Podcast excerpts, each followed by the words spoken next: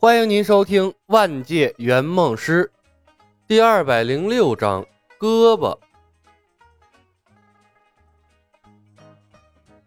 雄霸死了，又被迫活了，然后被埋了。至于以后会不会被人挖出来真的复活，那就不在李牧的关心范围了。李牧的目标只有麒麟臂，他又不在风云世界待一辈子。至于天机门引发的混乱，自然会由天命主角聂风、步惊云和无名收拾。聂风亲自带着雄霸的尸体去为他寻找闭关的地方，剩下的所有人暂时在神风堂休养。明月拖着重伤的身体，和孔慈忙忙碌碌地为众人煎药、疗伤、包扎。文丑丑在外面梳理秩序，神风堂的副堂主孙晨、天霜堂的堂主杨真在一旁协助他。文丑丑长期跟在雄霸的身边，对天下会的事务了如指掌。别看他平时在雄霸面前谄媚卖乖。却是个颇为机灵的家伙。李牧等人斗雄霸的时候，文丑丑在为幽若送饭，并且在湖心小筑遭受了捉弄，被幽若在脸上画了一只乌龟。等他归来，恰好目睹了冯公子的共舞和李牧射杀雄霸的过程。不过，他强忍着没有露面，直到雄霸死亡。才颠颠的跑过来，向天下会的新主子效忠，并以他的能力，在风云霜都无力主持大局的时候，主动帮着维持秩序，省了李牧不少的麻烦。师兄，文丑丑值得相信吗？经历了斗雄霸的艰险过程，冯公子成长的很快，他悄声问道：“等我们离开。”天下会的大权等于掌控在他一个人的手里了。一个没有武力的人掌握不了天下会的。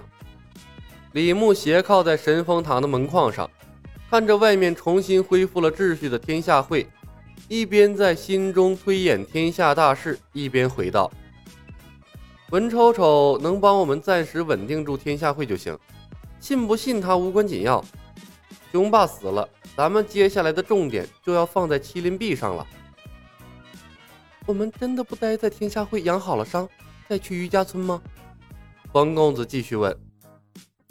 反正雄霸也死了，基本没什么人找我们麻烦了。还有剑圣、天池十二煞，今天的事情传出去之后，天下会会有很多人来凑热闹的。风云世界水太深。明香一朵，暗箭难防。共舞啊，应付不过来。林木摇头，不如趁着所有人还没反应过来的时候，专攻麒麟臂。可是我现在的内力水平，恐怕接不上麒麟臂啊！沉默了半天的左庭看着两人，犹犹豫豫的道：“而且之前说要保住步惊云胳膊的。”现在他的胳膊也没了，他才是麒麟臂的天命之主啊！老左，二十一世纪的人了，怎么还跟雄霸一样信奉天命呢？你拿出你许愿时的执着来呀！李牧看着左庭，把怀里泥菩萨关于雄霸的批言递给了他。天命是可以改变的，你更应该相信科学，比如蝴蝶效应。遇礼而衰，一舞而亡。左庭诧异的看着批言上多出来的八个字儿，整个人都愣住了。老左，你不用担心麒麟臂会选择步惊云，我们不会带他去余家村的。李牧笑着看向了精心照顾步惊云的孔慈。步惊云大仇得报，目前他的心愿已了。我想他会很乐意带着孔慈去霍家庄过安定幸福的生活的。可是，步惊云是风云世界的主角啊，他的胳膊断了，难道不接了？杨过同样是主角，那胳膊也断了，谁替他接了？不要被惯性思维带进去。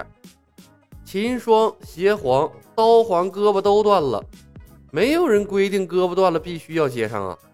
你不说，我不说，谁知道步惊云将来会有麒麟臂啊？李牧瞥了左庭一眼，别告诉我说你当初许下麒麟臂愿望的时候，还替步惊云考虑来着。左庭张了张嘴，讷讷的为自己辩解。当时我以为都是电视中虚构出来的人物。李牧打断了他，那就继续让他们当虚构的人物好了。左庭，我们是来帮你实现梦想的，不是让你来发善心做好事的。而且孔慈活着对步惊云来说已经是最好的结局了。左庭无语了。冯公子看着一勺一勺给步惊云喂药的孔慈，微笑道：“左师兄，不要用你的思想来带入步惊云，就像明月对聂风很重要一样。我想步惊云很乐意用一条胳膊换孔慈活的。咱们拯救了两对情侣，已经功德无量了。”李牧赞赏的看了冯公子一眼，内力的问题不用担心。余家村附近有火麒麟的洞穴，火麒麟曾被于越刺了一剑，负伤遁走。我想洞穴里十有八九会有血菩提，我会带着天命之子聂风进去逛逛的。哦，我听你们安排。左庭闷闷地应了一声，去帮孔慈照顾步惊云了。或许他认为这样做。可以减少他抢夺了步惊云胳膊的负罪感吧？师妹，你怎么看？李牧看着左庭的行为，无奈的笑了笑。我刚才说的就是真实的想法呀。冯公子认真的回答。步惊云虽然失去了麒麟臂，但他得到了一个活着的孔慈，这很公平，我问心无愧。我没问你这个，李牧白了他一眼，压低了声音：“风云世界的宿命论不得不防，你有没有想过，愉悦的麒麟臂真的接不上，我们该怎么办？”冯公子愣了一下，也凑近了李牧，低声回道：“师兄，你不会想杀了步惊云，以绝后患吧？”呃，这小丫头片子要出师啊！一时间，李牧忽然觉得把冯公子打造成为一个长期的合作成员，似乎也不是不可能。他的要求很低，只想着保留圆梦师的身份，可以随时捏一张漂亮的脸而已。而且听话，让干什么干什么，不闹出幺蛾子。偶尔有些小善良，却不过度的同情心泛滥。现在这小姑娘连损招都会出了，而且她的运气也不错，选了一个废物的技能，也起到了非常大的作用。再带她一两个世界，妥妥的一个好帮手啊！李牧笑笑，决定再提点提点她。小芳。你的想法倒是不错，可是宿命论强大的世界，假如连麒麟臂都接不上，再去招惹主角，那就跟找死差不多了。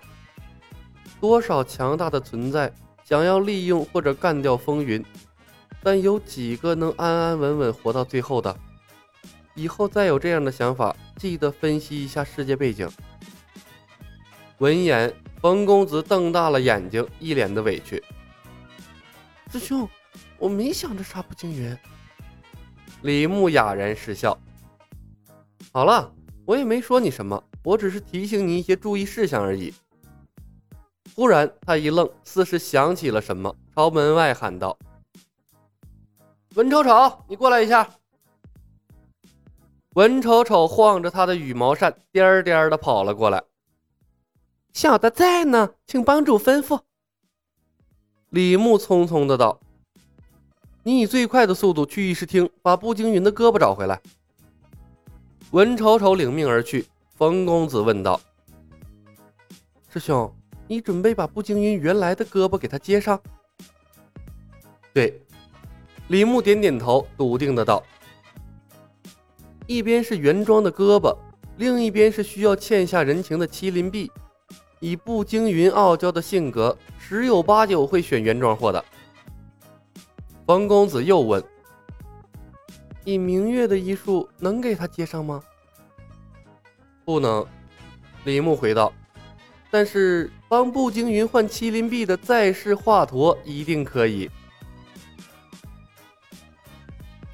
冯公子愕然，师兄，你又准备带步惊云去余家村了？李牧回头看了步惊云一眼。